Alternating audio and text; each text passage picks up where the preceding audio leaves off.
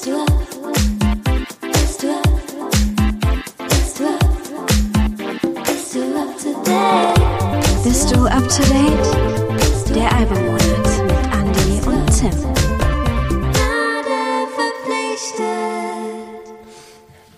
Hallo Andi, Hallo Tim. der Sommer ist vorbei Ja. und es war ein wunderbarer Sommer. Wie war denn dein Urlaub? Ja, sehr schön, sehr musikalisch, sehr Oh. erholsam. Ich habe, also man muss ja wieder zum Einstieg sagen für die neuen Hörer. Genau. Wir sitzen hier, um über die Alben des Monats zu sprechen. Genau, Und zwar die des Monats August. Neuerscheinungen und auch mal einen Klassiker, Genau. über die wir sprechen werden. Du bist Musikerin, DJ, Lokführer Andi. Richtig. Spiele in einer Band außerdem. Äh, und das ist mein Bezug zur Musik. Und du bist Musikredakteur schon Bei sehr der Freien. Presse in Chemnitz, jawohl. Genau. Und lebenslang der Musik verfallen. Allem dem Albenformat. Deswegen ist das ja auch Vinyl-Liebhaber, um nicht Da zu nehmen sagen. wir uns ja nicht viel, Ja, das was stimmt. das angeht. Wir mögen die Alben als Format und deswegen ist das hier ein Alben-Podcast. Genau. Und ja, Urlaub. Seltsamerweise, ich war in Frankreich und ähm, dachte eigentlich vorher, äh, wo wir uns verabschiedet haben beim letzten Mal, dachte ich, oh, das wird schwierig, da wirst du wenig Material kriegen. Hm. Es war das Gegenteil der Fall, seltsamerweise. Also es sind mir so viele Alben untergekommen, reingeflutscht, auch aus ganz überraschenden Richtungen, dass ich eigentlich, wo ich dann hier für den Podcast zusammengepackt habe, mein, mein Plattenstapel, Ach, uh, du musst ja der Hälfte liegen lassen. Das ist, also es sind sehr viele Sachen passiert, sehr viele überraschende. Ein wunderbarer Monat. Das Und- klingt ja also sehr begeistert auch. Nebenbei habe ich auch eine gewisse lilane Platte vorbestellt. Oho, von wem ist die denn? Ja, das werden wir im Februar genauer besprechen. da bin ich auch sehr gespannt drauf. Ja, ne, nur für die Nichtwissenden ein, ein kurzer Einschub. Äh, ich habe mit meiner Band Powerplush, wir haben unser Debütalbum angekündigt. Endlich können wir in der Öffentlichkeit darüber sprechen. Es hat so lange gedauert. Wir wissen jetzt schon seit fast, na, fast einem Jahr, dass wir ein Album machen werden, haben so lange an dem Album gearbeitet und jetzt wird es am 10. Februar erscheinen. Und das haben wir angekündigt. Mit einer Tour. Ja, Coping Fantasies wird es heißen, die Tour wird genauso heißen. Also, was ihr wollt, bestellt es ich doch habe vor. das Album tatsächlich schon vorbestellt. Also man denkt ja immer, wir Wow. schenken uns das so gegenseitig. Das mache ich auf keinen Fall. Also ich Du bist da, ein ich- Ich bin da Supporter. knallhart, ich kaufe das. Ist, ähm, in der Vorankündigung ist es lila marbled. Marbled. Es sieht Ja, auf, dem, auf dem Bild mega aus. Im Augenblick ist leider so ein bisschen das Problem, dass die Presswerke alles so überlastet sind, dass das wirklich so ein bisschen Hasardeurspiel ist. Ne? Das kann völlig anders aussehen. Oder Mm, ja, also ich, ich hoffe mal, dass sie jetzt ich so hoffe aussehen auch, wird. dass das schön aussieht, aber ähm, es Wir ist haben, wir haben aber lange gekämpft um eine lila Platte, das muss, muss ich schon sagen. Also wir wollten eigentlich von Anfang an, dass es eine lila Platte wird. Jetzt haben wir es geschafft. Hoffen wir mal, dass bis Februar alles, Ja, na, ist wie gesagt, es ist zurzeit ein bisschen, ähm, manche Pressungen fallen dann doch ein bisschen anders aus. Und also es gab, ich habe schon sehr positive Überraschungen gehabt, aber es waren auch manchmal Mhm. Sachen, wo man gedacht hat, das sieht bestimmt super aus und dann kommt das und sagt man, hm, was ist das denn? Gut, dass du mir Angst machst. Jetzt freue ich Nein, mich richtig sehr auf den Release. es kommt am Ende, also ich muss zugeben, man darf sich auch nicht zu sehr an diese ganzen Platten äußern. Ich, mag das total gern, so limitierte ja. Auflagen und so. Ich bin da unheimlich drin. Ich leide da so ein bisschen an dem FOMO-Syndrom, wie das so schön heißt. Mhm. Du bist halt ein waschechter Sammler. Der man Fear of sagen. Missing Out. Und Yes. ich ärgere mich auch immer wahnsinnig, wenn ich irgendeine Erstauflage kaufe in einer bestimmten Farbe und dann drei Monate später bringt diese Band dann nochmal was anderes raus. Mein Kaufst du das dann aber nochmal? Manchmal, also Mhm. aber nur in seltenen Fällen. Man muss auch mal ein bisschen Grenzen setzen, erst Ja. recht in der heutigen Zeit. Aber wir schweifen schon wieder vom Thema ab. Ja, Eigentlich, nee, wir schweifen gar nicht vom Thema ab. Eigentlich hat es genau damit zu tun. Genau, über sowas reden wir ja gern. Aber wir wollen natürlich nicht vergessen, über die neuen Alben zu sprechen des Monats August. Und da muss man natürlich ein Album unbedingt nennen und mit dem fangen wir auch unbedingt an. Und zwar, Mit Renaissance von Beyoncé. Man muss aber dazu sagen, dass es im Juli schon rauskam. Ende Alle- Juli. Ende Juli, am 29. Also wirklich ganz am Ende. wir konnten es für den letzten Podcast einfach Genau. nicht mehr hören, weil es da schon durch war. Genau. Aber äh, was heißt Ende Juli rausgekommen, heißt ja, dass die Beyoncé-Fans, die das geholt haben, den ganzen August über dieses Album gehört haben. Darunter zähle zum Beispiel ich. So sie es denn gut fanden. Ja, ich. Meine Güte. finde ich, ist das ein gutes Album. Hallelujah.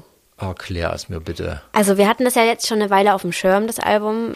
Äh, und mit einem Kumpel habe ich dann viel darüber gesprochen. Der hat mir nämlich, also der hat das direkt angehört und hat gesagt, Anja, das Album, das ist der Knaller. Hör dir das unbedingt an. Und dann habe ich mir das angehört. Ich habe es, ich würde schon sagen, den ganzen August rauf und runter gehört. So gut hat mir dieses Album gefallen. Es ist der Knaller. Es sind supergeile Übergänge, die Songs hängen wunderbar zusammen, sind einzeln richtig geil anzuhören, aber funktionieren auch so gut im Kontext miteinander. Also es ist wirklich auch ein Album-Album, finde ich. Das durchgängig anzuhören ist super geil. Es hat super viel Dynamik, es ist total abwechslungsreich. Selbst mir als eigentlich Person, die jetzt nicht so im Hip-Hop drin ist, gefallen die Hip-Hop-Elemente sehr. Ich wollte gerade sagen, mit Hip-Hop hat das jetzt für mich. Da sind aber schon Ja, es also Elemente drin. Also es ist jetzt kein Hip-Hop-Album natürlich, Nee, aber eben. es ist, also Beyoncé hat ja schon seit einigen Jahren schon so Hip-Hop-Elemente auch mit in ihren Songs. Also Elemente ist, glaube ich, das große Thema des Albums. Es Ja. ist eine unheimliche Ansammlung von Einzelteilen. Ja, das trifft ganz Ähm, gut. Es ist, äh, also es ist wie ein Streifzug durch die letzten paar Jahre der Black Music vor allem auch, aber überhaupt Mhm. der, der Popmusik. Es ist, äh, es sind Dance-Elemente drin, es sind Soul-Elemente drin, es sind Disco-Elemente drin. Also es ist wirklich Ja. sehr, sehr weit gespannt. Einige Samples auch, also zum Beispiel von Donna Summer, I Feel Love ist zum Beispiel mit drin. Das habe ich natürlich nicht bemerkt. Das ist eher so am Ende, ich weiß gerade gar nicht Also ich genau. äh, welches nähere mich solchen Alben natürlich völlig anders. Also Ja. ich würde mir Beyoncé wahrscheinlich ohne deine Hilfe nie anhören. da halte ich es dann immer so mit Kraftklub, ne? gar nicht mal so schlecht. Der neue Song von Beyoncé. Das ist auch so ein bisschen mein Einstieg. Ähm, ich habe zuerst die Single wahrgenommen. Hm, Break My Soul Break war My das. Soul. Und man kann nun wirklich nicht behaupten, dass das ein schlechter Song ist. Das Nee, ist eine, das nicht. ist wirklich ein Kracher. Also Habe ich sofort in mein DJ-Set auch mit aufgenommen, weil es ist äh, der, der absolute Hammer. Irgendein Bekannter hat mir gesagt, wenn er DJ wäre, er würde das Ding rauf und runter spielen. Ja, zu Recht. Ähm, Was ich dort sehr interessant finde, ähm, es hat ja, also wenn man jetzt das, den Song mal nur als Single betrachtet, hat es ja einen ganz weirden Anfang. Da ist ja dieses äh, Mhm. gesprochen, fast geschrieene Sample drin, wo man sich am Anfang fragt, okay, woher kommt das? Aber wenn man dann das Album anhört, macht das im Kontext so viel Sinn, weil es eben Teil des Songs davor ist mit. Und das, sowas das, finde ich ja richtig äh, geil. Ist jetzt gerade so ein bisschen ein Trend in dieser amerikanischen Popmusik. Das es wirkt wirklich sehr konzeptionell. Also Ja, es es ist ist halt mit, mit den, was man früher von Alben kennt, so eine Aneinanderreihung von Songs oder sagen wir nett aufgefädelte Perlen Mhm. auf einer Kette, die dann so auch eigentlich einzeln für sich wie in so einem Album, das, der Begriff Album kommt ja eigentlich daher, dass Ja. früher, dass man mehrere Singles zusammen in ein Album tatsächlich gesteckt Eine hat. wo's- Sammlung. Damit hat das quasi faktisch nichts mehr zu tun. Nee, also das das ist ja wie ein durchkuratiertes Musical fast. Das Ja. geht ineinander über, es bezieht sich aufeinander. Es ist, es ist schon sehr auf Gesamtkunstwerk gemacht. Ja, und es fühlt sich super an. Es funktioniert unglaublich. Ich finde, wenn man das von Anfang bis Ende hört, zieht einen das so richtig mit rein und du bist dann in so einer, ich vergleiche das ja immer gerne mit so einer Welt. Es eröffnet eine Welt und in der ist man dann drin. Es ist so ein Sog, in den man reingezogen wird. Ich muss gestehen, ich nicht.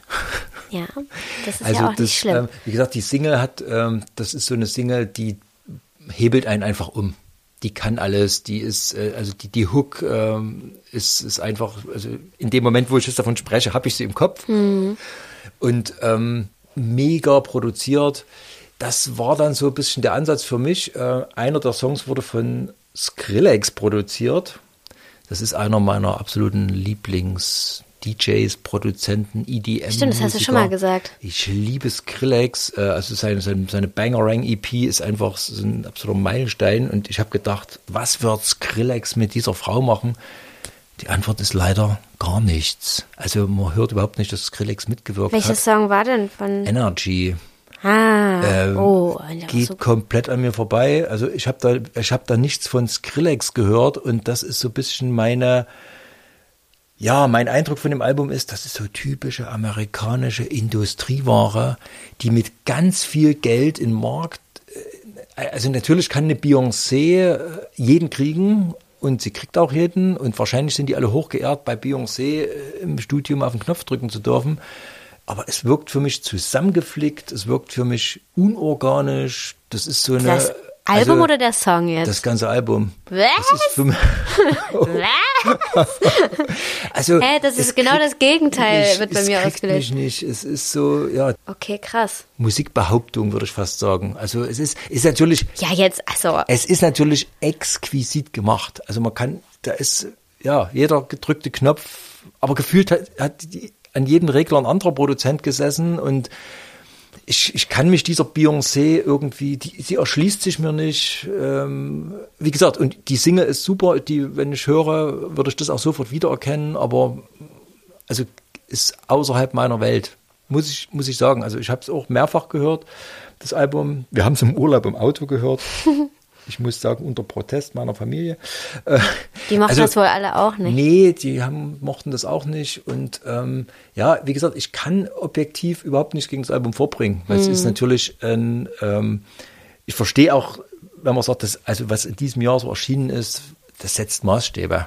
Also Ja. was, was man da zu hören bekommt, auch in den Feinheiten, also das ist dann so ein bisschen, wo ich mich reinflüchten Mhm. kann, wenn man so die, die, allein die schiere Bandbreite, die da abgedeckt wird. Und ich gebe zu, ich höre auch die Mühe, wie sie versucht, die Sachen reinzubringen. Und ich glaube auch, dass sie da mit viel Respekt dran geht. Also ich habe, das muss ich zugeben, dann von, von Seiten der Künstlerin aus nicht den Eindruck, dass sie sagt, hier, mir, mir egal, holt mir mal alles zusammen und ich singe dann drüber. Sondern ich glaube schon, dass sie auch selber dann einen Willen hat, dass die, die Teile so zusammenzubringen. Ja, auf jeden Fall, das glaube ich auch. Aber am Ende, ich frage mich, wer ist die Frau? Das, Das- fragst du dich. Ja. Aber dann ähm, bist du, also verfolgst du Beyoncé in irgendeiner Form? Seit, Nö. Ja. Und ich, Amerikanische Plastemusik. Bin ich ignorant. ja.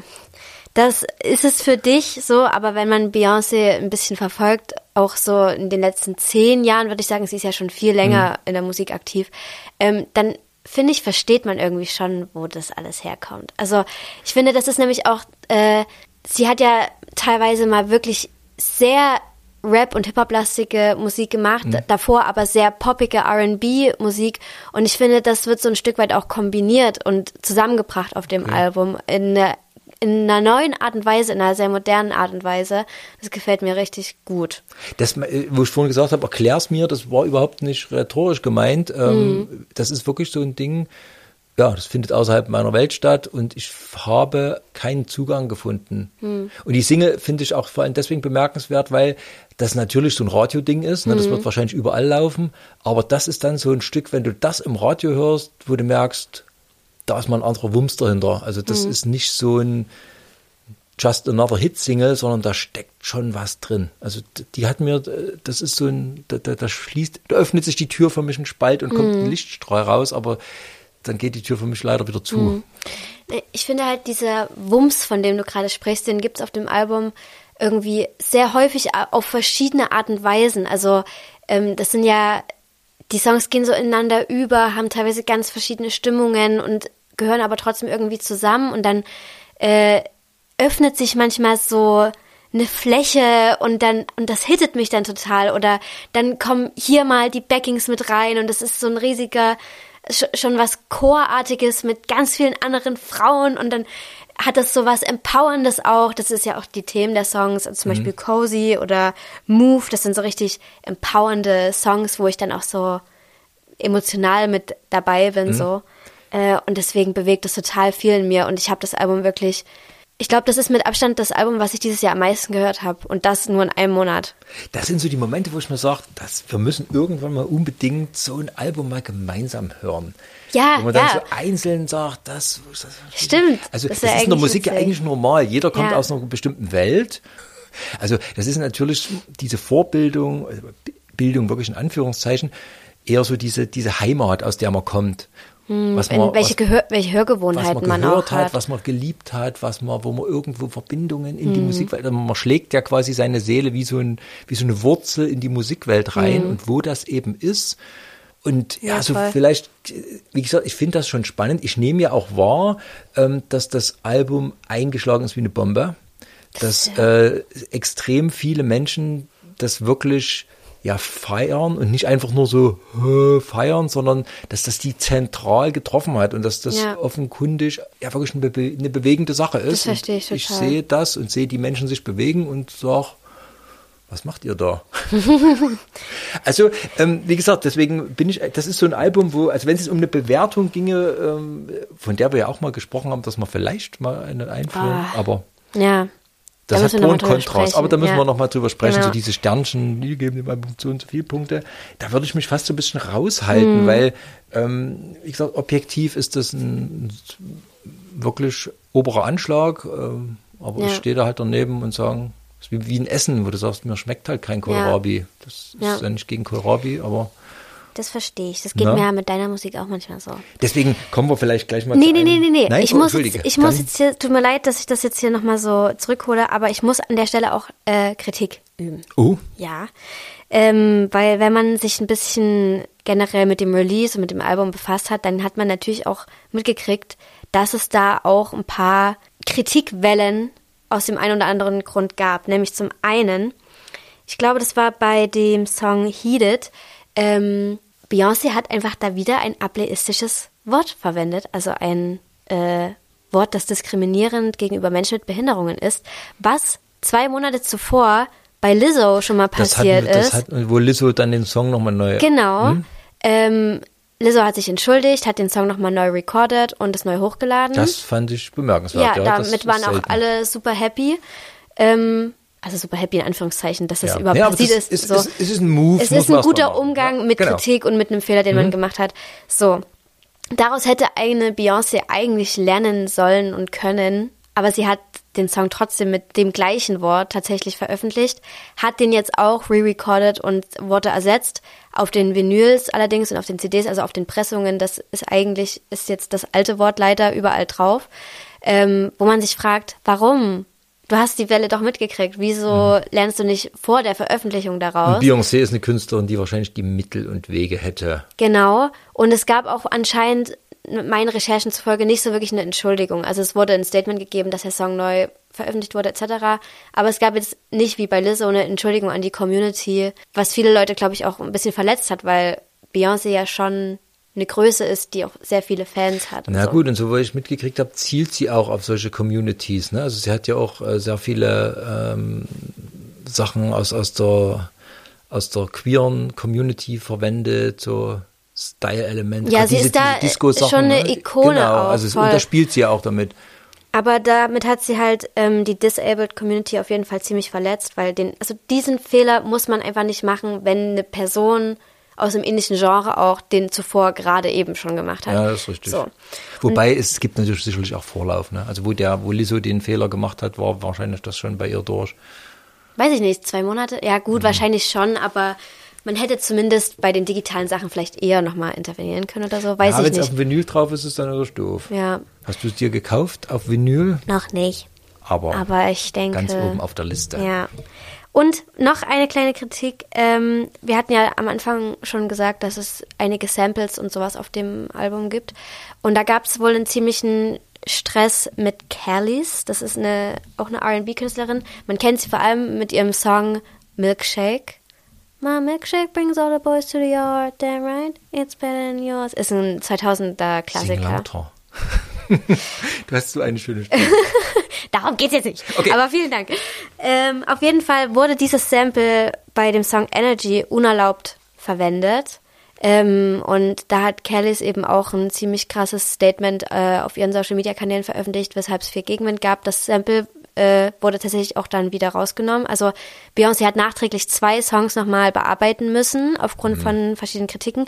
Der Start des Albums war also ein bisschen holprig.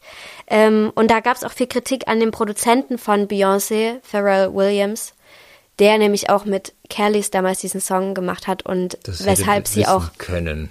Weshalb sie auch wenige Anteile anscheinend an dem Song hat, weil Pharrell Williams irgendwie übelst viele Anteile hat. Das ist nochmal ein anderes Thema, da gab es auch sehr viel Kritik ihm gegenüber. Ähm, war auf jeden Fall ein sehr holpriger Start und finde ich, ist Kritik, die man auf jeden Fall erwähnen sollte, ähm, weil es jetzt nicht unbedeutend ist, in meinen Augen. Wobei es natürlich auch eine Art von Musik ist, in der eben viel mit sowas gearbeitet wird, mit Samples, Ja, mit, also mit Collagen. Das ist natürlich bei einer Rockband was anderes, Ja. die sich in den Proberaum stellt und eigentlich für ihren Song spielt. So, Ja, es ist, es geht, glaube ich, auch gar nicht um die Tatsache an sich, sondern wie das alles gelaufen ist. hm. Sie wurde nicht gefragt, beispielsweise, und da gab es wohl schon eine Vorgeschichte mit Kellys und Pharrell, Pharrell Williams, weil eben aufgrund dieser ähm, Anteile an den Songs und sowas und ja, das war irgendwie eine schwierige Sache. Kannst du das beim Hören ausblenden? Also es kommt so ein bisschen auch drauf an, um welche, also was kritisiert wird, um welche Sache es geht.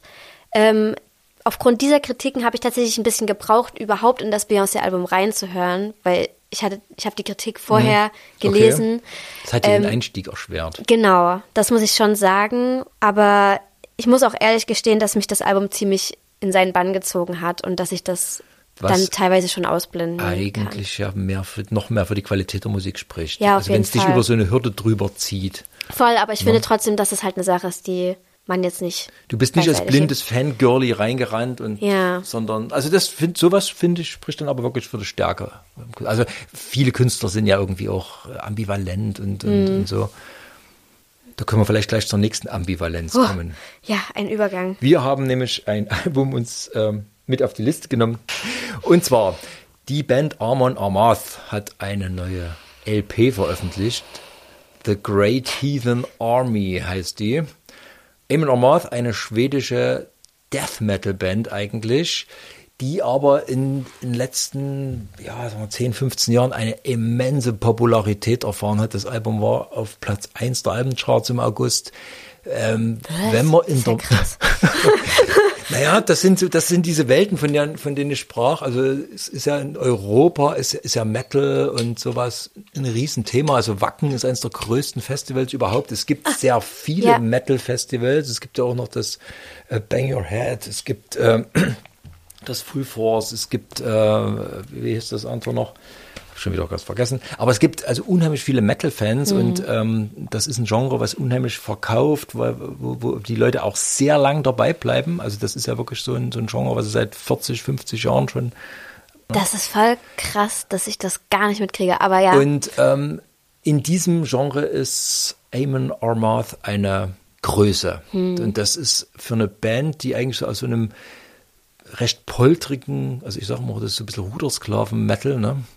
Das ist so, Okay. so Wikinger-Kram, Schwerter und äh, gemischt mit Death Metal. ja, es klingt so richtig mittelalterlich, finde ich Ja, auch. und ähm, wie gesagt, die, die Band ist einfach in dem Also, Sektor riesengroß.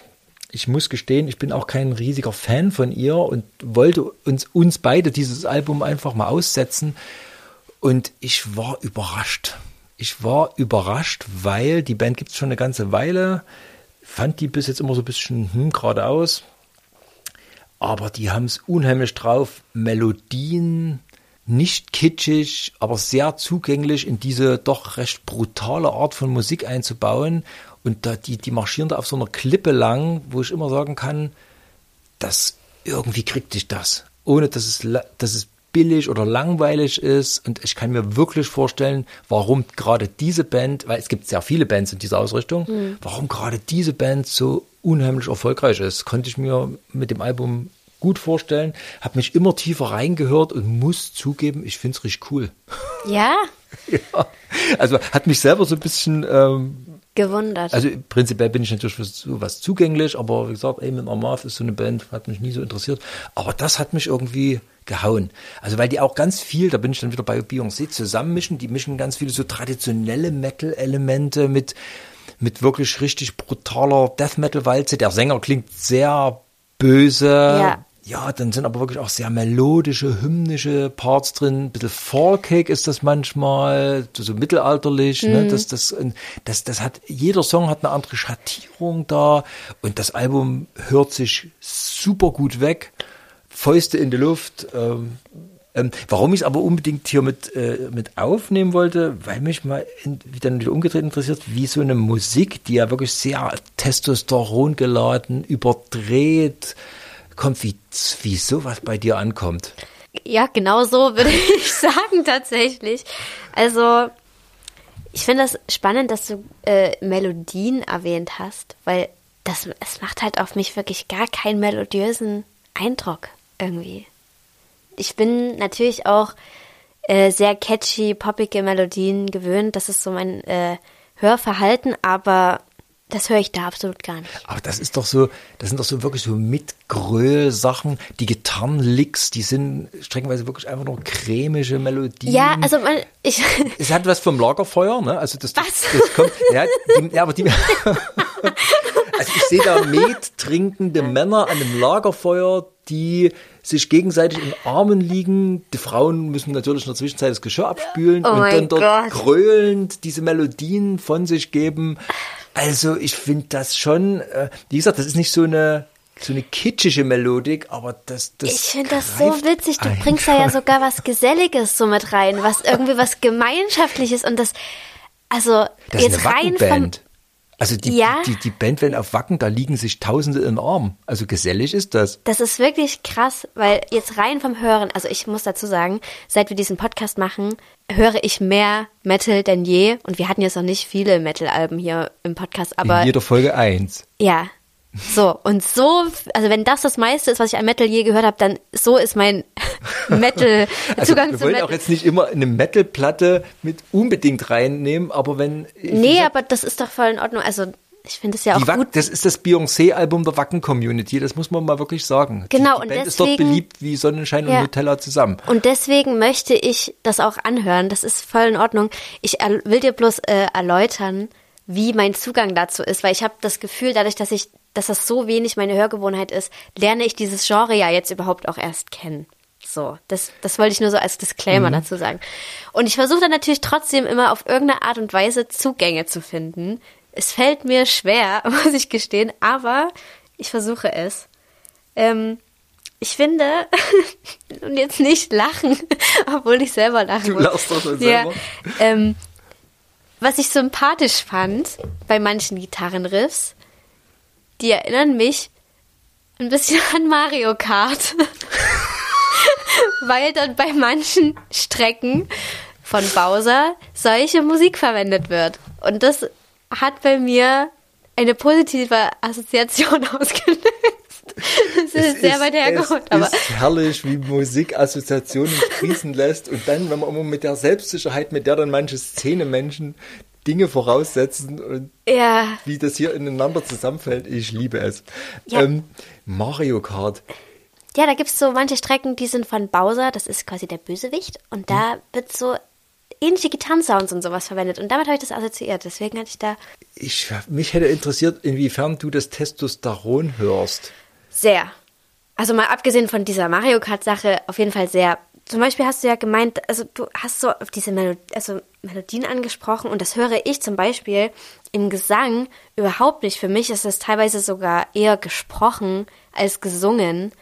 Nee, die Melodien kommen wirklich von Gitarren. Also Okay. der, der Sänger grunzt, das ist Ja, genau. äh, das ist sehr Death Metal mäßig. Das ist aber so ein bisschen, äh, also es gibt ja ein ganzes Genre von so einer Art von Musik, also diese Wikinger, Pagan, nordisches Zeug und die so also ne, Rudersklavenmusik. Ähm, es gibt das Besondere an Eamon Armath ist wahrscheinlich, ähm, also ich bin da weit davon entfernt, irgendeine Art von Experte zu sein, aber ich kann mir sehr gut vorstellen, dass man als Außenstehender sagt, klingt doch alles gleich, aber die haben schon was wirklich Eigenes und das finde ich auf dem Album mit einer so einer Kunstfertigkeit äh, zusammengebracht, dieses Underground, gemeinschaftliche mit einer Zugänglichkeit, das also ich könnte mir vorstellen, viele Rockfans, die äh, jetzt mit Metal und so vielleicht eher nur mal am Rande hinhören, sagen, aber das ist eine Band, die mag ich. Wie gesagt, das ist, das ist völlig massenkompatible Musik. Das finde ich übelst krass, weil diesen Zugang finde ich zum Beispiel gar nicht. Halt, ich finde auch die, also es wird ja, du meintest, die kommen aus Schweden, ne? Hm. Aber es wird ja englischsprachig gesungen auf jeden Fall. Ich glaube, es ist völlig egal, welche Sprache der Grunzt. Ja, aber- äh, ziehe ich zurück. Ich finde sogar, dass die, ähm, wenn man die Texte mitliest, dass die Sprachverständlichkeit dafür, dass der nur so macht, verdammt hoch ist. Ja, ja, doch, man versteht voll viel, aber ich finde zum Beispiel auch aufgrund der Texte überhaupt keinen Zugang, weil ich habe immer das Gefühl, auf der einen Seite wird da jemandem gehuldigt, auf der anderen Seite wird jemand bekriegt. So und, ist es, genau. Und das ist so, ich weiß nicht, das ist. Da, Es gibt da, sogar einen Diss-Track auf dem Album und den finde ich mega. Der heißt Vikings vs. Saxons. Also äh, thematisch wird behandelt, wie die Wikinger in England einfallen und dort alles niedermetzeln und die Engländer sich dem entgegenstellen und die Eindringlinge niedermetzeln. Und äh, für den Song hat sich Eamon Amarth die Band Saxon hervorgeholt. Das ist eine alte, ich sage schon alt, es ist eine, eine englische äh, Heavy Metal Band aus den 80ern, die haben so, glaube ich, sogar in den 70ern angefangen. Eine in meiner Jugend ganz wichtige Band. Ich habe, ich glaube, alle alten Alben bis Solid Ball of Rock zu Hause stehen. Strong Arm of the Law, ähm, solche Sachen. Hervorragende Band, super Gitarrenarbeit.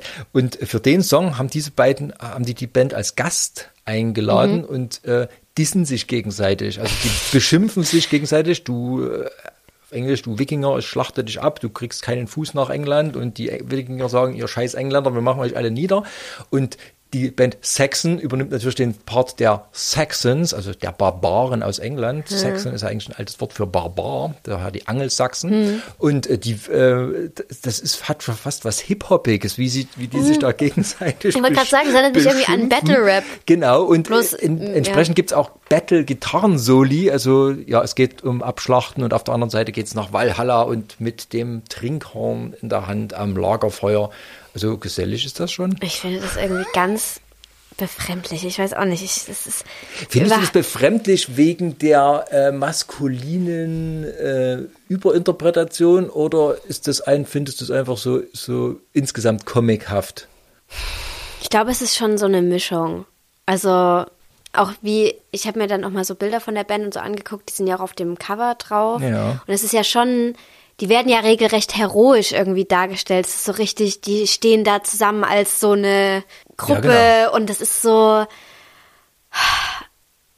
Ich Also finde das irgendwie ein bisschen übertrieben. Da ist unheimlich viel Selbstironie dabei, das darf man nicht vergessen. okay, das höre ich halt einfach also nicht die raus. nehmen das, die, es gibt Band, also vielleicht hast du schon mal von der Band Manowar gehört, die das bis zur Absurdität übertrieben Mhm. hat mit äh, diesem, wir sind mit unserem Schwert, wir kämpfen alles nieder, wir bezwingen die Welt und unsere Armeen schlagen alles in die Flucht und so. Das ist so videospielmäßig, so comichaft. Das ist, wie gesagt, in den 80ern wurde das wirklich als ernsthafte Gewaltverherrlichung gesehen. Mhm. Aber mittlerweile, äh, ich glaube, Eamon Amarth ohne in Schuss Ironie und, und kann man das nicht im Ernst hören. Okay. Also, und auch, ich glaube, auch alle Fans sehen das mit einem riesigen Augenzwinkern. Mhm. Und wie gesagt, ich habe das Lied äh, Hadrun erwähnt, wo es um eine Ziege geht. Also das, wir wollen zu Odin und Westergeier was, aber dann singen die über die Ziege in ihrem Dorf. Also das, äh, also ohne eine gewisse Selbstironie und äh, ja, Augenzwinkern ist das, Ja. glaube ich, für die Leute selber nicht zu ertragen. Das klingt ja ganz witzig. Ich höre das bloß einfach noch nicht raus. Wahrscheinlich habe ich da, bin ich einfach zu wenig bewandert in diesem ganzen Genre. Deswegen fällt es mir echt noch sehr schwer, da einen ordentlichen Zugang zu finden. Ich Und bei Beyoncé. ja, genau, das ist ja auch vollkommen in Ordnung. Aber da, wenn wir, wenn man jetzt zum Beispiel wieder über diese Bewertungsskala spricht, da könnte ich absolut nichts bewerten, weil ich so bin wie ich. Was soll ich dazu sagen? Ich weiß nicht, ob das gut oder schlecht ist, weil ich es nicht. Also wie gesagt, Wäre. mich hat das Album überrascht. Äh, Ich, Ja. hatte, ich hätte das eigentlich auch aussortiert als so ja, Commerz-Metal, beliebt, ja, Wackenkram. Äh, nicht meine Musik, aber ich fand es wirklich eine gute Platte. Also ähm, klasse. Hm. Ich würde sagen, wir kehren zurück zu einem deiner Lieblingsinterpreten oder einem wichtigen Album von dir, nämlich Sprichst du etwa von Maggie Rogers? Ja. Mit Surrender. Soll ich auch gleich anfangen? ja. Ich bin Also. gespannt, was du da, da bin ich wirklich auch auf die Eindrücke gespannt. Ja. Also, ich muss ehrlich gestehen, es hat mich nicht auf Anhieb sofort weggekickt. Es ist, ja, irgendwie, ich habe das ja, also ich glaube, das kennt jede Person, wenn man ein Album hört, dann hat man eigentlich direkt so einen Eindruck. Und das, der formt sich bei mir irgendwie noch nicht so richtig. Ich habe das jetzt so zwei, dreimal gehört und ich glaube, ich muss es noch zwei, dreimal hören, um irgendwie so richtig einen Zugang dazu zu finden, habe ich das Gefühl. Du warst sehr begeistert im Vorfeld von dem Album. Du wolltest es unbedingt auf die Liste nehmen. Ja, weil ich Maggie Rogers eine mega wichtige Künstlerin finde und ich habe mich, also das Album davor und generell die Musik davor, damit, da habe ich mich übelst mit beschäftigt und habe ich mich auch drin gesehen, ganz viel. Ich frage deswegen so bei dir nach, weil mir ging es auch so. Mhm. Ich Und ich habe mich gefragt, warum. Und da bin ich wieder so an diesen Beyoncé-Punkt äh, gekommen und dachte, vielleicht liegt es an mir, vielleicht ist es einfach nicht, vielleicht schwingen wir nicht auf einer Wellenlänge.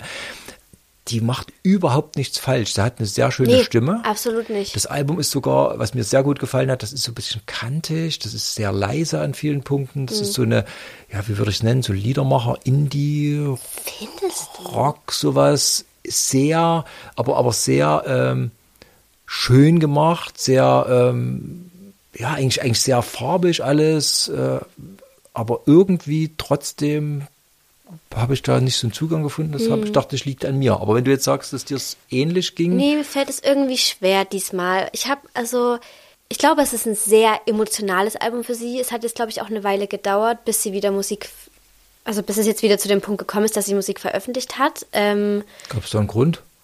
mh, ich glaube, nee, nicht direkt, aber es war so, dieses erste Album, da hatten halt, das wurde übelst hoch gelobt. Da war sie eben auch, äh, da ist sie so viral gegangen, weil Mhm. Pharrell Williams äh, bei ihr an der Uni war und sie so hoch gelobt hat und so. Und ich glaube, Das dass dann viele Habe ich auch Erwartungen so dunkel auf, mitgekriegt, ja.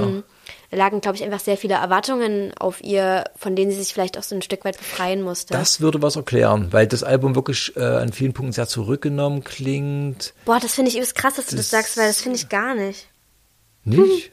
Ich finde, also ich finde, es klingt wie ein sehr, sehr, sehr emotionales Album und als ob sie so einen richtigen emotionalen Schwall auf eine sehr intensive Art und Weise über ein ganzes Album hinweg verarbeitet hat. So klingt das für mich und deswegen, ich, ich würde nicht sagen fehlt, aber ich sage es jetzt einfach mal so, fehlt mir an manchen Stellen ein bisschen die Dynamik. Ich finde, also für mich fühlt sich so beim ersten, zweiten Mal hören an, als würden einige Songs auf das gleiche hinauslaufen. Musikalisch. Ja, mit fehlender Dynamik habe ich prinzipiell gar nicht so ein Problem. Also ich mag ja auch Ambient-Sachen und wenn, wenn, äh, es kann ja auch so eine repetierende Wirkung haben, wenn man, wenn man, wenn man so eine Stimmung fängt und so und äh, ja, das hat, ist mir bei dem Album aber wirklich nicht so richtig gelungen. Vielleicht mm, ist mir dann die Stimme auch nicht genehm genug, so persönlich. Das kann sein. Wobei, wie gesagt, also sie hat eine sehr gute Stimme, sie singt fantastisch. Ja, finde ich auch, aber sehr. Also ich habe mich tatsächlich gefreut über ein paar Songs, wo es dann mal ein bisschen mehr mellow und ein bisschen mehr unten war, weil ähm, die Instrumentierung und auch die Stimme für mich an vielen Stellen einfach oben war die ganze Zeit. Also so konstant auf einer Ebene und dann Das, ja, aber ich dachte, gut, das ist ein Soloalbum einer Künstlerin, dass ihre Stimme da so präsent ist. Nee, ich meine jetzt nicht die Stimme an sich präsent, sondern auch die Art des Gesangs sehr ähnlich auf einer gleichen Ebene ist die ganze Zeit. Ja, ist sehr ausgestellt, ne? Ja. Aber das hätte ich, Ich glaube, das ist irgendwie eine ich dachte, Sache. das hätte ich als gewollt äh, angenommen. Ja, ich glaube, das ist auch gewollt, aber ich glaube, das ist eine Sache, mit der ich gerade nicht so, die sich bei mir nicht so. Also wenn, wenn ich, weiß nicht, ob ich das Album unbedingt nochmal hören werde, aber wenn, würde ich im Hinterkopf das mit, was du gerade gesagt hast, dass sie sich da so ein bisschen aus so einem Hype rausziehen will. Album heißt ja auch Surrender, Ja. also aufgeben. Das würde, also das macht, erleichtert mir so ein bisschen die Grundierung. Also da denke ich, okay, da, da, da, da höre ich jetzt ein Ansinnen. Das hat sich mir aus der Musik selber so nicht erschlossen, weil ich nicht so richtig verstehe, warum man so, ja, so, so ein bisschen geradeaus so ein Album daher macht. Ja, ich spreche jetzt auch nur so von ersten Eindrücken, weil äh, lustigerweise ähnlich wie du das bei Beyoncé gesagt hast, also für mich klingt das irgendwie sehr amerikanisch. Ich, also das, äh, vielleicht untermauert das so ein bisschen meinen Punkt. Also äh, der letzte Song Different Kind of World, der fängt sehr ruhig an, sehr minimalistisch instrumentiert, gefällt mir übelst gut und läuft am Ende wieder auf so einen großen Knall hinaus, wie das bei anderen Songs auf dem Album auch schon so war. Und ich, ich, also wenn ich habe ja wirklich nichts gegen einen großen. Knall. Ich bin ja wirklich fürs Drama. Ich äh, bin da sehr gern dabei, aber ich habe das Gefühl, viele Sachen oder viele Songs auf dem Album laufen auf was ähnliches hinaus, was ja wirklich auch gewollt sein kann, aber dafür muss ich das Album noch ein paar Mal hören und möchte ich auch, weil ich Maggie Rogers als Künstlerin eigentlich sehr schätze und ich irgendwie auch will, dass es mir richtig gut gefällt. Das, den Effekt kenne ich. Das ist, der Effekt ist sowohl gut als auch schlecht, Ja. ne? weil manchmal prügelt man sich dann Sachen rein, dass man hätte lieber sein lassen sollen, aber manchmal kriegt man dadurch dann eben auch einen Zugang. Manches will sich will erarbeitet werden. Genau. So, ne? Und Und, da muss man Ja. manchmal ringen. Genau, und die Chance möchte ich dem Album geben. Ich habe jetzt auch so ein paar ähm, Live-Auftritte gesehen bei so Late-Night-Shows von ihr, wo sie Songs äh, von dem Album live performt hat, performt hat. Und das hat mich also das hat mich richtig gekickt und da war ich so, boah, geil. Und sie fühlt richtig, also sie fühlt es übelst sehr und es ist so ein Album, das vom Herzen kommt. Und ich möchte das auch fühlen. Irgendwie. Das verstehe ich, weil das Album wirklich sehr, ähm, das ist so grundsympathisch. Hm, ja. Also das ist, äh, ist ein schönes Cover, also sehr auch so, so ein bisschen grieseliges äh, Porträtbild Hm. von ihr. Also an dem Album, man will dieses Album eigentlich gut finden, Genau. weil dort eigentlich alles stimmt und das Ja. ist so ein, äh, also ich würde die den Namen habe ich mir jetzt auf jeden Fall so im Hinterköpfchen ab, abgespeichert. Das ist, äh, also wenn da ein neues Album kommt, würde ich auf jeden Fall wieder reinhören, Cool. ob dies, ob dies anders macht, weil Ja. das ist, das ist wirklich sehr hochklassig alles, aber ja, mich hat es jetzt noch nicht so Nicht so ganz gekickt. in Ich- Beobachtung. Ja, genau. Ich, ich möchte, vielleicht gebe ich ja irgendwann mal ein Update in irgendeiner Folge, Okay. wie ich es finde. So. Ja. Kommen wir zu einem Künstler, den wir, glaube ich, dann beide mögen. Hm. Und zwar ist es ein Chemnitzer Künstler. Ja. Der richtige Name ist Thomas Küchler oder international wenig reüssieren würde. Deswegen hat er sich den Künstlernamen Tom Finster gegeben. Und ich liebe den Mann. Ich liebe ihn schon allein dafür, dass er auf dem XOXO-Album von Casper einige der schönsten Songs damals beigesteuert hat. Er hat äh, ein Projekt ähm, Dong Kong, äh, sehr schöne Drum and Bass Geschichten. Äh, Drum and Bass ist, ist so seine, seine Heimatbasis und ähm, Drum and Bass ist ein Genre, was äh, mir persönlich super gut gefällt. Das ist äh, mega spannend. In Deutschland ist das halt immer so ein bisschen unterm Radar. Äh, er hat mit Dong Kong zum Beispiel für Dizzy Sachen produziert, äh, einige meiner Lieblings-Dizzy-Tracks, Rave On zum Beispiel. Und ähm, er macht seit Jahren so äh, Solo als Tom Finster sehr zug, äh, zugewandte, schöne Stücke, wo er Drum and Bass mit Ambient-Sachen mischt. Gab es immer mal so kleine EPs, wo er auch so äh, inspiriert von sehr persönlichen Erfahrungen super schöne Tracks gemacht hat. Und jetzt hat er ein erstes Album rausgebracht und es ist mega. Es ist wirklich richtig, richtig gut. Anders kann man es nicht sagen. Ja. Er geht ein unheimliches Wagnis ein, weil er seine Musik, also wirklich so ein, so ein ambienter Drum and Bass, muss man sagen, was man aus Chemnitz nie erwartet, das ist internationale Spitzenklasse, die Produktion. Und dazu singt er selber.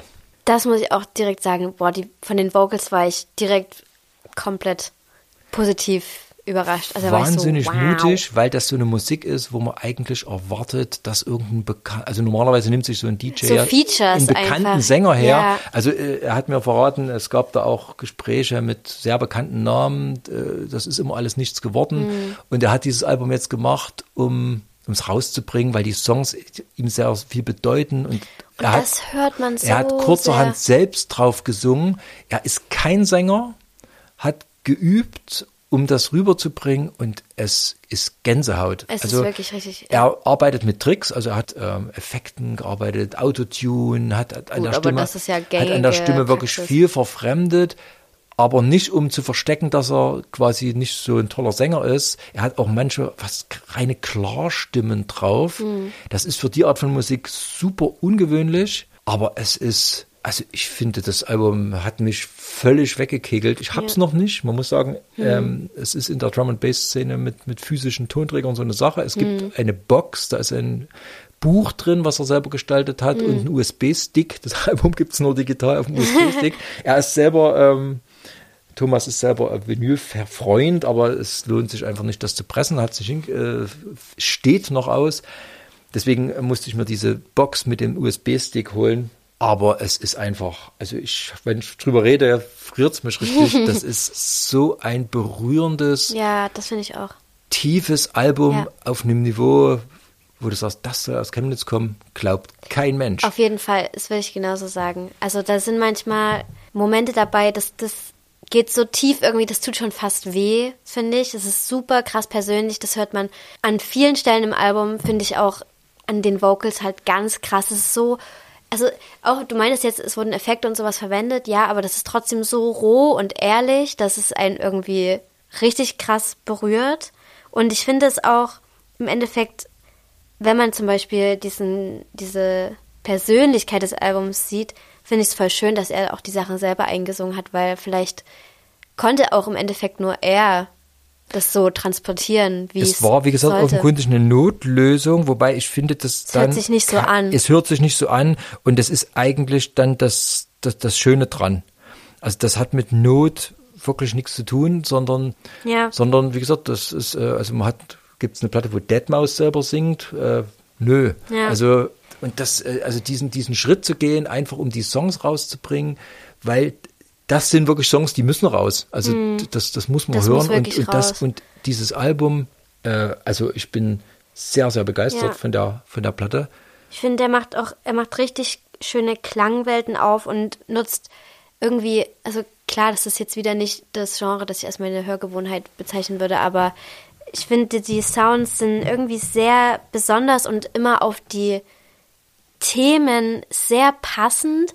Ganz oft auch überhaupt nicht viel gemacht, sondern super minimalistisch, aber das nimmt dich so mit irgendwie, weil du dann zum Beispiel der Stimme zuhörst. Ähm, und das ist irgendwie gar nicht, wenn, wenn ich an Drum and Bass denke, dann denke ich auf jeden Fall nicht an sowas. Das fand ich irgendwie sehr erfrischend. Das ist kein Geballer, also es, ist, Ja. er hat so, es, es ist so minimalistisch finde ich es gar nicht. Ich, finde es unheimlich ausgeklügelt und Ja. äh, ich ich habe ja auch nicht gesagt, dass es immer aber- minimalistisch ist, nur manche Stellen sind Ja, halt das, sehr das stimmt. Das sind so, das sind so die zurückgenommen. Ambientgeschichten, Ja. wo er, wo er so wirklich sehr ruhige, aber auch selbst in diesen ruhigen Passagen, wo man ja immer die Gefahr hat, da sehr ja, langweilig zu sein, ne? da findet er immer irgendeinen Dreh oder noch eine, noch eine Würze rein und Mhm. Ja, so. Also das ist Fall. ähm, Year of Eye heißt das Album. Genau. Also ich, ich bin, ich, ich habe es, wie gesagt, das ist auch so ein, die einzelnen Songtitel verschwimmen da so richtig vorm Auge. Ne? Man, Ja. Das ist so ein, so, so ein Album, was wirklich nicht über, über ähm, solche profanen Dinge funktioniert, sondern Mhm. es ist einfach wunderbar packend und es ist ein Jammer, dass dieser Mann nicht weltberühmt ist. Also anders kann man es nicht sagen. Aber wie man mitkriegt, hat er, ist er schon in der Szene ein Name und das In finde ich Szene richtig, ist ein Name, das ja. finde ich richtig, richtig schön. Ich finde, also ich habe auf jeden vielleicht Fall. wirklich daran, dass Drum and Bass einfach nicht so ein, so ja, ein es ist schon ein. Nischengenre irgendwie, aber ich habe das Gefühl, ich habe auch richtig viel gelernt, als ich das Album angehört habe, weil, weiß nicht, ich habe das Gefühl, mein Horizont wurde erweitert, auf jeden Hm. Fall. Und es kam wirklich auch aus einer, also ich, wie gesagt, ich verfolge ihn schon lang und äh, bin dann eher auch so, wenn er, also wenn Tom Finster was Neues macht oder überhaupt, äh, wenn von Thomas Küchler irgendwas kommt, höre ich hin. Und aber dass das so fett ist, meine, dass der gut ist, wusste ich, aber das hat mich wirklich, Hm. war eine Überraschung. Ich habe mir noch ein paar Sachen aufgeschrieben. Also Hm. Nothing finde ich wunderschöner Song. Unbreakable gefällt mir auch richtig gut. Die, da macht er am Ende so eine krasse Klangwelt aus, finde ich richtig geil. Ähm, Little Circles finde ich super. Stuck on Repeat, Last Year I Died, das sind so ein paar Tracks von dem Album, die ich mir aufgeschrieben habe, die mir so, wo ich so dachte, boah, das ist ja krass. Und dann, Ja, also, ja, also wirklich mega. Super, super schönes Album. Hätte ich mir, glaube ich, leider ohne dich nicht angehört. Bin ich auch richtig froh, dass wir das mit äh, reingenommen haben in den Podcast. Ähm, Passiert. passiert, wir hatten, ah ja, genau, ha, Ha. das nächste, und also unser fünftes Album für heute, das hat mich auch super überrascht. Hm. Eine Band, die ich eigentlich immer so ein bisschen als, ja, die waren in Nullerjahren super erfolgreich, Hm. ähm, vor allem in den USA, eine Emo-Band, für mich immer so ein bisschen unterm Radar, habe ich ja, nie so richtig super gefunden haben sich zu, wieder zusammengetan, wobei zusammengetan ein großes Wort ist, weil die Band mittlerweile nur noch aus dem Sänger besteht. Ja, das habe ich auch. Und ähm, irgendwie, ich glaube, ich habe wirklich bei Instagram einen kurzen Schnipsel gehört und habe gedacht, hups, da hörst du mal rein. Und es hat mich weggeblasen. Hier habe ich das Album Panic at the Disco mit Viva Las Vengeance. Viva Las Vengeance. Wie geil ist schon mal der Titel alleine?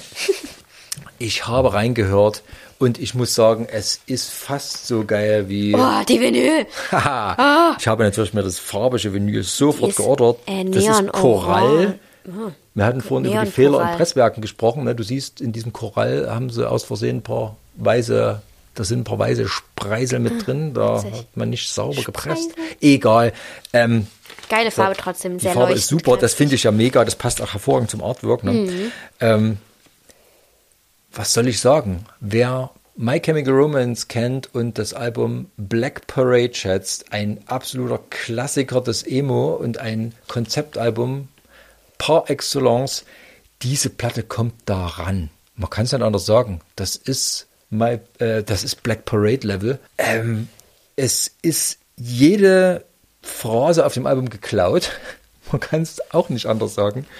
Ähm, der Mann bedient sich bei Queen, bei Kiss, bei allem, was Aber nicht das würde ich da auf dem nicht als, ist. als geklaut bezeichnen, weil das, da steckt ja ein Konzept dahinter. Genau. Das ist kollagiert. Ja. Und es ist, es treibt, es treibt die Tränen, es treibt die Tanzbeine, es dreht sich ständig um sich selbst. Also du kommst von einer Phrase in die nächste raus. Es macht einen, einen tierischen Spaß, bei jedem Titel rauszuhören, wo hat er denn das wieder her? Und dann kommt man drauf, das ist ja von Thin Lizzy oder ähm, das ist ja von Olivia Newton-John. Dann, äh, dann bei einem Lied äh, All by Yourself, das ist Celine Dion, aber hallo. Und dann, wenn die Celine, Celine Dion-Phrase verklungen ist, rutscht er wieder ins nächste rein. God Also, killed Rock'n'Roll, komplett Oh, Queen. Komplett Queen. Genau, das ist äh, Queen und Kiss. Da ist Kiss dabei. Und, ähm, und dann auch die Texte. Das sind so, das sind so, so, so coole, ähm, auch zusammengesampelte Texte, wo, wo immer so, so bekannte Phrasen äh, vertauscht werden und äh, ich, ich habe gerade hier mal das Textschild hervorgeholt. Ja, Star äh, Spangled Banner, was so, wo die, die US-Hymne äh, verfremdet wird quasi. Ähm, The land of the brave, the home of the freaks, we are the mass hysteria, we are the new mainstream, we are the new dead Kennedys. Ähm, also textlich holpert der sich so durch die Popgeschichte mit einem Sendungsbewusstsein und ich glaube, dem ist alles scheißegal. Der wollte einfach nur ein geiles Album machen und das ist geil. Also ich bin komplett geflasht von der Platte. Findest du, das hat noch was mit Emo zu tun? Ja, das ist, das ist so, da, da, da, da schwingt für mich dieser, dieser Trotz, dieses I'm not okay von My Chemical Romance. Fuck you, wir sind die Freaks, aber wir sind's gern und ihr könnt uns mal und wir sind traurig und die Welt ist nicht in Ordnung, aber wir tanzen auf eurem Grab und das ist so dieses, diese brüllende Selbstermächtigung, das ist der Schmerz wird in positive Energie rausgeschrien. Das ist, hat für mich viel Emo. Ich finde aber musikalisch hört sich das gar nicht so an. Ich finde, das ist ein Musical. Ich finde, das Ja. Album ist ein einziges Musical. Und Love im Himmel äh, ist neidisch auf diese Platte. Die hätte er gern gemacht. das ist so krass. Ich finde, der auch, also der Sänger ist der Main Character dieses Musicals. Ich finde, alles dreht sich so auf Brandon Urie heißt Brandon er. Urie, genau. Ich vergesse ist immer die den Namen. Band neuerdings. Genau, ja. Er ist Steht der einzige, der von Panic at the Disco ist Brandon Urie. Ja, der einzige, der noch übrig ist aus der Band, ähm, führt es aber trotzdem unter dem Namen weiter. Äh, und es ist ein einziges Musical. Es ist richtig, richtig groß, dramatisch aufgezogen. Es ist theatermäßig. Seine Vocals sind komplett, äh, also er führt mit sich ein Musical auf, finde ich. Und das finde ich richtig geil. Ich musste an manchen Stellen, vielleicht liegt es aber auch an meinem persönlichen Vibe diesen Monat, an manchen Stellen musste ich sagen, ist es mir ein bisschen zu viel? Also habe ich mich gefragt. Aber im nächsten Moment war ich dann wieder so, nee, irgendwie ist es auch einfach geil gemacht. Also es ist so, der, es, es klingt auch so, als würde er die ganze Zeit so die Masse an Leuten zu sich holen und wie du schon gesagt hast, wir sind die Freaks Das und wir singt auch geil. ja, natürlich sind der geil, gar keine Frage. Das ist Aber ähm, das hat, also Musical ja, aber das ist ein Musical von Tim Burton auf jeden Fall. Also das ist kein Broadway, das ist Hinterzimmer, das ist diese, die, die Klaviere sind äh, leicht verstimmt, der Lack ist ab und der traurige Clown hat verschmiertes Make-up und die Kostüme finde- sind handgeflickt, aber trotzdem Ja, ist aber das das- Glamour und trotzdem ist das Genau, es hat auch was, es, es könnte auch, ich finde, das könnte der perfekte Soundtrack für so ein Filmmusical sein. Ja, na klar. Das könnte man Freilich. auch verfilmen, so Aber das ist. ist, da finde ich den Titel ja auch sehr sprechend. Viva Las Vengeance. Ja. Also Vengeance, Englisch die Rache und spielt natürlich mit Viva Las Vegas. Und das sind so die, Die, die, Band kommt aus Las Vegas, habe ich rausgefunden. Achso, weiß ich gar nicht. Aber das ist so ein Ding, so die Underdogs schlagen zurück. Und Ja. ähm, das ist, also das ist für mich Emo, klar. Das, das höre ich gar nicht, aber ich habe auch wieder mal keinen, also ich höre da Also nicht Emo raus. Ich, ich sehe die Emo-Attitüde, dieses Underdog-mäßige, das sehe ich, aber das ist verpackt in ein richtig krass groß, großes Musical-Format. Also es hat, das ist, es hört sich für mich richtig groß an, auch wenn natürlich diese Elemente sind mit verstimmtem Klavier und sowas etc. Aber es ist trotzdem, da wurden sich diese Musical-Elemente zu eigen gemacht Auf jeden Fall. für dieses Album. Aber ich, also ich war überrascht, weil es, es kam wirklich aus einer ungewöhnlichen Ecke und Ich habe es auch gar nicht so ja, erwartet. ich hatte es nicht ich auf dem. Schirm. Ich dachte, mein Gott, Panic at the Disco gibt's noch. Das war mein erster Ja. Gedanke. Das Dann- war ganz spontan, hast du es auch noch dann dieser. Schnipsel, dachte ich, hups, das Mhm. ist doch, das ist doch Black Parade. Und dann ist das ganze Album so geil. Man muss auch sagen, alle Songs, also das ist, ähm, ich habe, ich finde keine Ausfälle. Geht durch. Das geht Mhm. mit dem Titelsong los, äh, ähm, Middle of a Breakup, ähm, Don't Let the Lights Go Out, das ist eine Bohemian Rhapsody Verneigung, wo die Nasenspitze schon den Boden berührt. Ähm, Local God finde ich ja super. Das ist ein Live-Prügler vom Feinsten. Say It Louder finde ich auch Hammer-Song. For the people in the back. Und die Songs sind vor allem so vielfältig. Es dreht sich immer alles um alles und Ja, es äh, windet sich. Und, Ich finde, es ist auch ein bisschen ein Rausch. Es ist ein einziger Ein Rausch, Rausch, das genau. anzuhören. Aber es ist irgendwie ihr geil. merkt schon. Also ich glaube, auf das Album können wir uns mit Tom Finster einigen. Alben des Monats quasi. Wobei, ich, da würde ich, glaube ich, Tom Finster. Ja, würde ich auch noch würde mal ich Tom Finster sagen. bevorzugen. Ja. Dann Tom Finster. Obwohl Year of sehr, sehr, sehr dicht gefolgt von, Von Panic, at the, Disco, Viva Las Vegas. Und wenn Nee, schon mal, Las Vengeance. mir fehlt mein Zettel. Viva Las Vengeance, natürlich. Ähm, ja, und ähm, ähnlich geht es ja auch weiter mit unserem, Classic. genau, der Klassiker in diesem Monat ist 1987 31. August. kam ein lang, ein wirklich lang erwartetes Album auf den Markt, das ein sehr schweres Erbe antrat und das gemeistert hat, was eigentlich damals kaum jemand für möglich gehalten hat. Wir sprechen natürlich von Michael Jackson und Bad. Genau, Bad. Ähm, zu dem Zeitpunkt hatte Michael Jackson mit Thriller den Welthit schlechthin gelandet. Das war damals, glaube ich, schon klar. Ähm, Thriller ist ja das meistverkaufte Album der Musikgeschichte überhaupt, gefolgt von ACDC, Back in Black, so wie zum Fünf Rock. Jahre liegen zwischen den Alben. Das ist ja Und krass. ähm, als nächstes kommt, glaube ich, Dark Side of the Moon von Pink Floyd. Also dieses Thriller-Album, das war, äh, ich glaube, es ist fast jeder Song als Single ausgekoppelt worden, was damals, ein- damals hat man ja noch nicht so wie heute alle Songs vorher schon mal Mhm. vorgespielt, sondern da hat man äh, Songs ja wirklich als Single ausgekoppelt und aus der Ja. Platte das ist alles aus, ich glaube, außer The Lady of My Life ist nicht als Single ausgekoppelt worden. Ansonsten, da ist ein Feature von Paul McCartney drauf, der damals ja noch äh, quasi Beatle war. Die Beatles waren dann noch nicht so lang äh, Geschichte. Also Thriller muss man, glaube ich, nicht sagen, ein Mega-Album. Und diesem Album musste Michael Jackson irgendwas entgegensetzen, beziehungsweise irgendwie so eine Art Anschluss schaffen. Und dann kam er mit Bad. Und man muss sagen, er hat es geschafft. Es ist natürlich nicht ganz so gut wie Thriller, aber äh, Thriller fand ich, das ist noch sehr in den 70ern streckenweise. Also das hört man dem Album stark an, auch wenn das natürlich von der ganzen Ästhetik her, Billie Jean und so weiter und so fort. Ich muss niemandem hier irgendwas äh, über Thriller erzählen. Ähm, das ist natürlich State of Art 80er, aber die Wurzeln sind tief in 70ern und bei äh, Bad, finde ich, sind die Wurzeln dann in den 80ern. ja, das stimmt. Das klingt ein bisschen Das mehr 80s. ist vor deiner Zeit. Wie bist du an Michael Jackson Bad rangekommen? Oh, das ist halt, also keine Ahnung, das ist ja absolutes Popkulturgut. Also das ist, du kommst nicht umhin, Musik von Michael Jackson zu hören, wenn du dich auch nur im entferntesten mit Musik beschäftigst. Das ist einfach da. Es war im Fernsehen da. Das, es gab tausend Dokumentationen. Es gab, also keine Ahnung, Michael Jackson ist einfach immer da gewesen Gibt es. Leute, die Michael Jackson nicht mögen? Weiß ich nicht. Glaube ich nicht.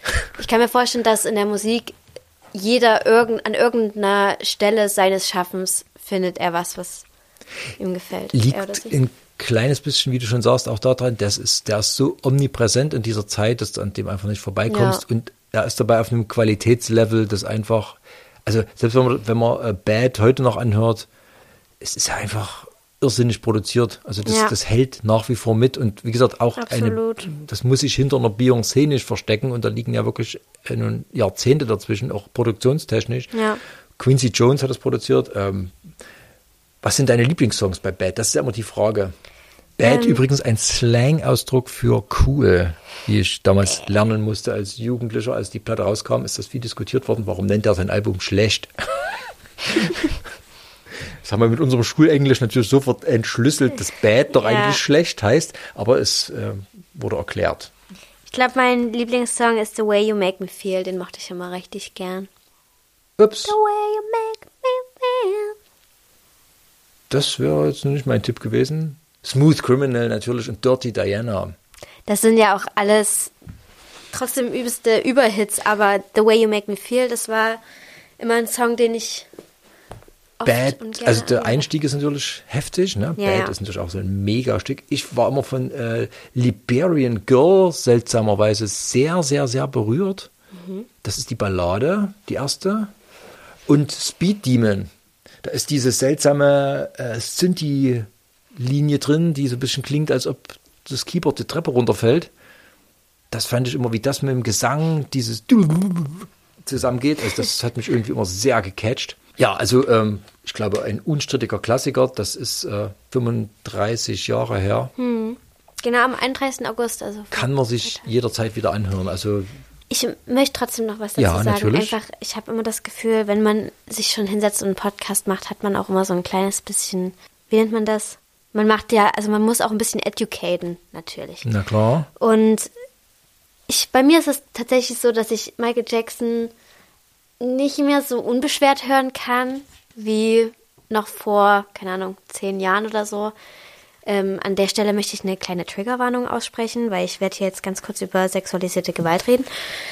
Ähm, also hört am besten, wenn ihr das nicht hören wollt. Es gibt die nächsten drei Minuten, schätze ich mal.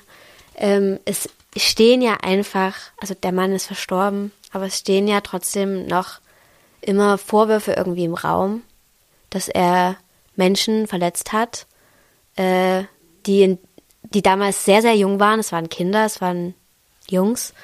Äh, und ich finde, also natürlich, die Musik ist unheimlich, also die ist so allgemeingut. Das ist Ja.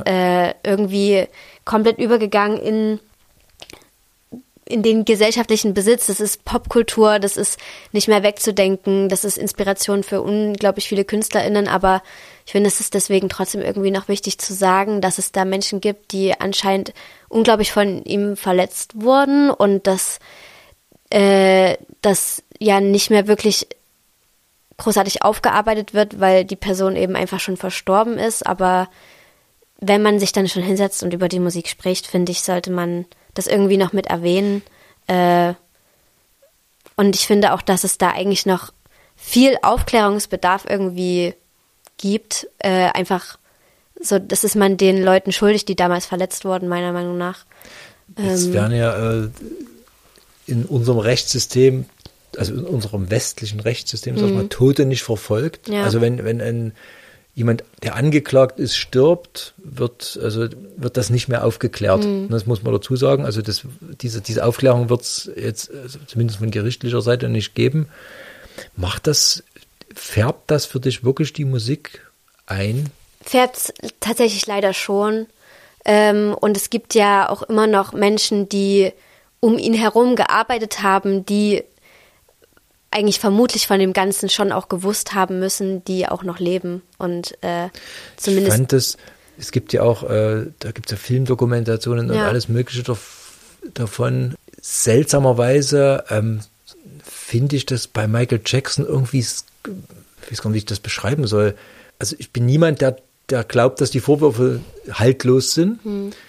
Aber da ist so viel gehört worden, so viele Leute sind befragt worden, es gibt so viele Widersprüchlichkeiten. Und was äh, dann für mich immer sehr in den Vordergrund getreten ist, ist dieser gebrochene Mensch. Das entschuldigt natürlich keine, keine solchen Taten, aber er ist als Kind ultra mies von seinem Vater behandelt worden. Ich, und ich glaube, das war einfach von Anfang an ein gebrochener Mensch, der in einer kompletten Kunstwelt gelebt hat, auf einer Sphäre, die sich keiner von uns vorstellen kann, hat sie mit seiner eigenen Ranch und Westergeier was, der war unfassbar reich.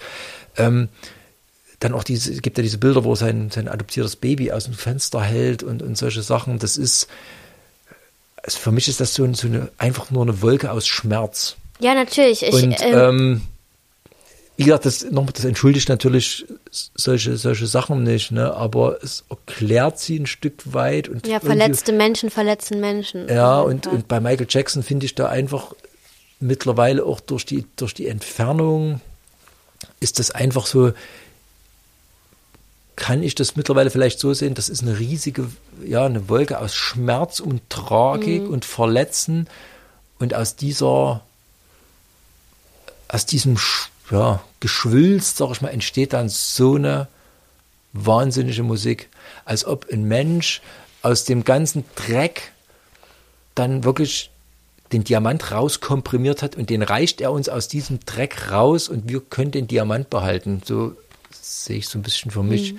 Ja, keine Frage. Also das ist unglaublich gute Musik und ich fand es nur einfach, ich, ich habe das Gefühl, man ist als Gesellschaft, dass den Leuten, die damals irgendwie da verletzt wurden, das ein bisschen schuldig, das einfach trotzdem, also wenn man Unbedingt. nichts machen kann, aber das zumindest mit zu erwähnen und das äh, den Leuten einfach vor Augen zu halten, dass das passiert ist. Deswegen wollte ich das einfach nur noch Nee, mit sagen. unbedingt finde ich, finde ich auch ganz wichtig. Also ich will auf kein, ich finde das auch ganz blöd, wenn man sagt, ja, die Musik ist schön, da ist mal egal. Also auf keinen Fall, Ja. man, man muss das dazu wissen äh, und aber wie gesagt, im Fall von Michael Jackson, äh, es gibt ja nur in letzter Zeit viele solche so Sachen, die aufgearbeitet werden, auch zum Glück und äh, finde ich auch gut. Und es gibt da auch Sachen, wo ich wirklich sage, also sorry, hier, ist, hier bin ich dann draußen. Also einer meiner Lieblings- und meiner ehemaligen Lieblingsschauspieler war Klaus Kinski. Habe ich sehr lange, sehr verehrt.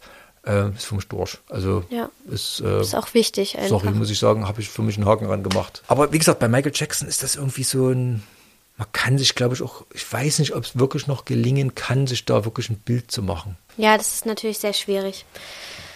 Und unumstritten und ein unglaublich gutes Album.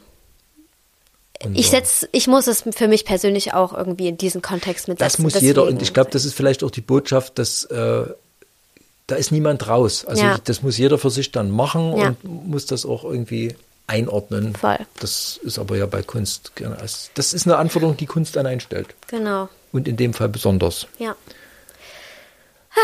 Ah, August. Ja, Andi, wir sind schon lang dabei heute. Was Ja. hast du denn sonst noch so gehört? Ähm, also, wie ich ja vorher schon gesagt habe, unglaublich viel Beyoncé. Das hat tatsächlich meinen Monat bestimmt. Ähm, was ich für mich nochmal neu entdeckt habe, äh, ich weiß nicht, ob du den Künstler kennst. Der hat tatsächlich auch dieses Jahr ein Album rausgebracht. Ich glaube, das war aber noch bevor wir überhaupt den Podcast gestartet haben. Kennst du Stromae aus Frankreich? Nee. Der ist vor, ich glaube, ungefähr zehn Jahren richtig bekannt geworden mit Alone Dance. Alone Dance. Nee, Wenn du das hörst, kennst du den Song bestimmt. Das war ein unglaublicher Radiohit. Du bist nicht an diesem Song vorbeigekommen. Und ähm, der hat dieses Jahr ein neues Album veröffentlicht und Halleluja, das ist so gut. Das ist auch richtig krass von Kritiken äh, gelobt. Er singt die ganze Zeit auf Französisch. Ähm, ein, zwei Songs finde ich nicht so geil. Das ist mir dann doch irgendwie ein bisschen zu kitschig, aber das ist eigentlich gar nicht so die Art von Musik, die er macht. Ich finde, die reißt sein Übelst mit.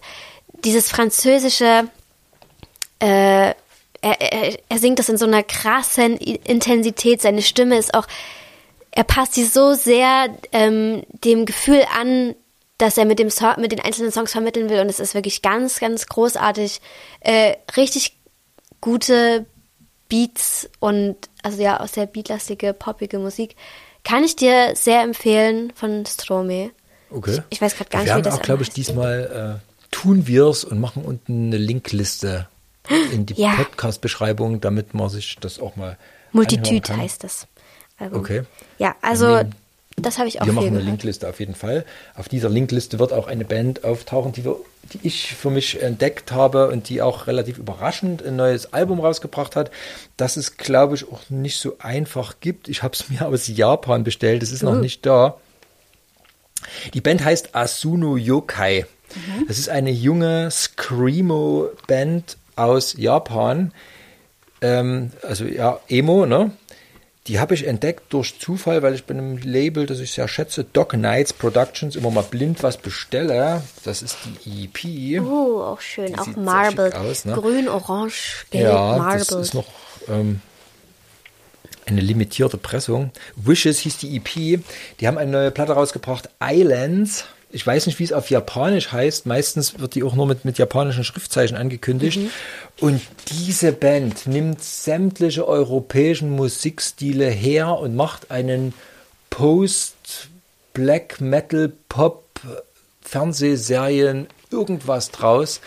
unheimlich melodisch, ähm, ja, auch recht derb. Also wie gesagt, es sind auch viele äh, Black Metal Blast Beats drauf, aber das hat so eine, so eine Fernsehserien Cremigkeit dabei. Also ich liebe diese Band. Ähm, das Album Islands unheimlich empfehlenswert. Das, das, das sind auch so Songs, wo sich ständig alles ändert und da kommt da mal ein, Blast und da mal was. Und ich kann gar nicht so genau sagen, warum mich die Band so wegbläst, aber das ist unfassbar geil. kann ich nur empfehlen. Also Ashuno Yokai oder Asuno Yokai heißt die Band. Empfohlen hat mir ein Freund und das habe ich mir dann tatsächlich geholt, eine Leipziger Band. Musste ich mir dann doch die Platte kaufen. Soko Links heißen die.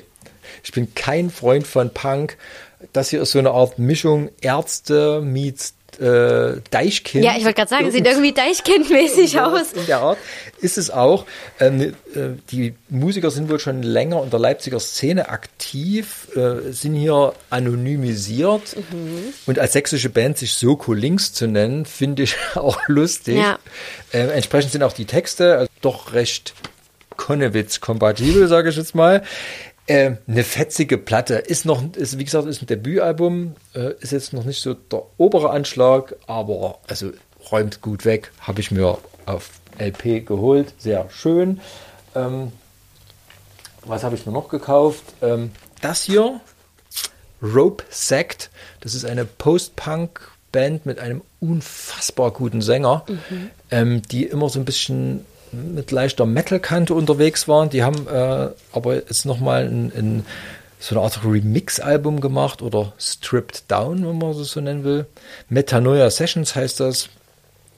Und da sind äh, sechs ihrer Stücke nochmal in runtergefahrenen mit Klavier und so einem ganz knarzig kantigen Bass. Und der Sänger hat eine unfassbar schöne, düstere, melancholische Stimme. Das ist also wirklich Post-Punk vom Allerfeinsten. Und die Songs gab es schon vorher, oder was? Weil Die Songs gab es vorher, soweit ich das überblicke schon. Die haben äh, vor ein paar Jahren ein Album gemacht, The Great Flood. Mhm. Great Flood heißt das.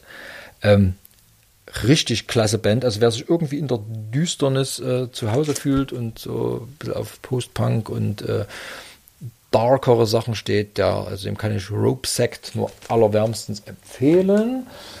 Äh, was kam noch? Wie viel Musik hörst du denn im Monat? Das ist Ja, wirklich ich muss Wahnsinn. zugeben, ich dachte, ich wollte im August keine Platten kaufen und irgendwie sind dann so viele Sachen rausgekommen. Zum Beispiel das hier. Wir haben, du erinnerst dich an, ähm, an Vardruna. Hm, mhm. Das hier ist die Band Heilung. Das ist wie Vardruna, nur viel schräger und das ist so eine, so eine Ritual. Ambient Folk Musik. Gott, das klingt irgendwie übelst gefährlich.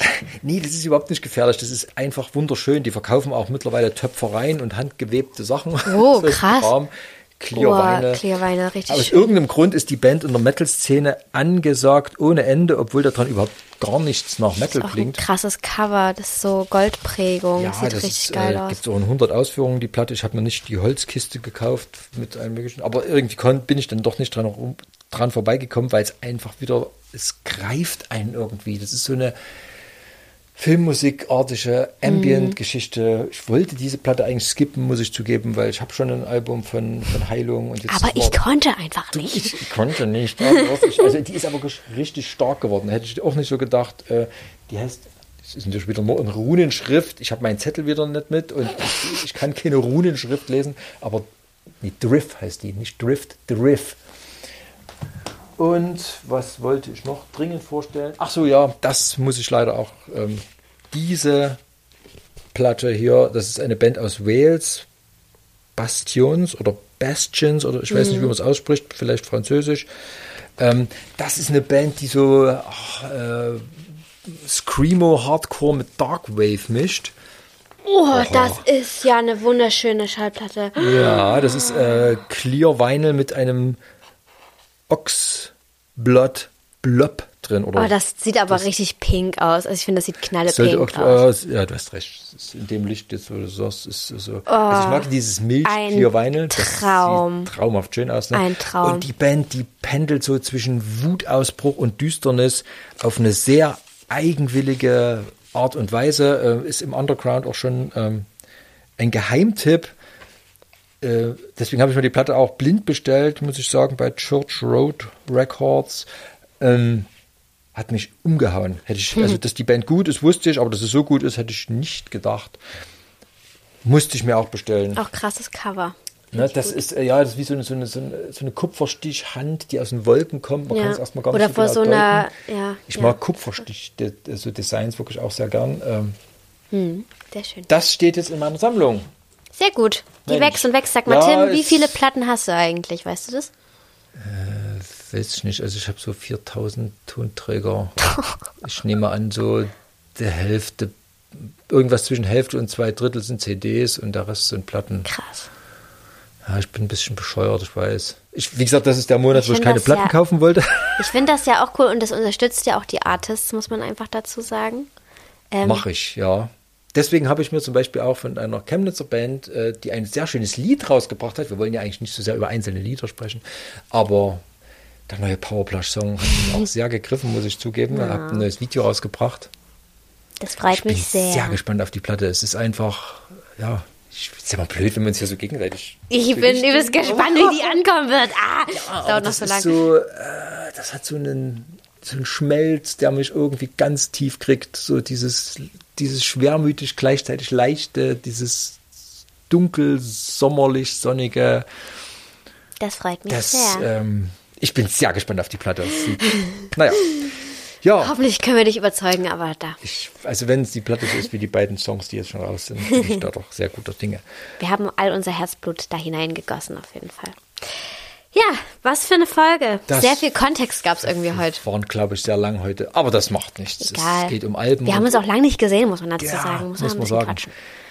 Wir waren ja auch ein bisschen später dran. Die nächste Folge kommt ja schon Ende des Monats, damit wir die Alben des Monats September besprechen können. Und man muss sagen, die Corona-Pandemie sorgt dafür, dass unheimlich viele Bands zurzeit Platten rausbringen. Es kommen so viele Releases, noch so viele gute Releases auch raus. Das ist echt krass. Das ist richtig. Wir werden um Kraftklub nicht drum rumkommen. Ich habe das neue Album schon gehört in seiner Gänze. Ich bin ja neidisch. Ja, es ist ein. Ich darf, ich darf hm, Spoiler ich jetzt wieder. Nicht sagen! Ja, das, Aber das da- ist ja auch bald soweit. Da werden wir nicht drum ja rumkommen. mehr ich glaube, die. Editors kommen auch schon raus. Hä, das möchte ich auch unbedingt. Also, Kraftclub Ähm, möchte ich auch unbedingt. Ja, aber es, es, wird, es wird ein harter Monat. Vor allem, es wird hart im Aussortieren. Weil gut, das werden es zurzeit veröffentlichen alle guten Bands. Vor allem jetzt, wo die Toursaison wieder losgeht. Ja, also das ist, ja, wie gesagt, Toursaison ist, ist ja sowieso die Zeit, wo, wo viele gute Alben immer rauskommen Ja. im Herbst. Aber wir werden weder Mühe noch Aufwand scheuen, um uns durchzuhören für euch, Genau. Und wir werden euch die, die Perlen, Perlen- heraussuchen. die Perlen herauspicken. Hat wieder sehr viel Spaß gemacht. Ich freue mich immer sehr auf unsere Sessions. Ja, fand ich auch. Und ich freue mich jetzt auch schon auf die nächste. Ich mich auch. Alles klar. Bis dann. Tschüss, Tim. Nada verpflichtet.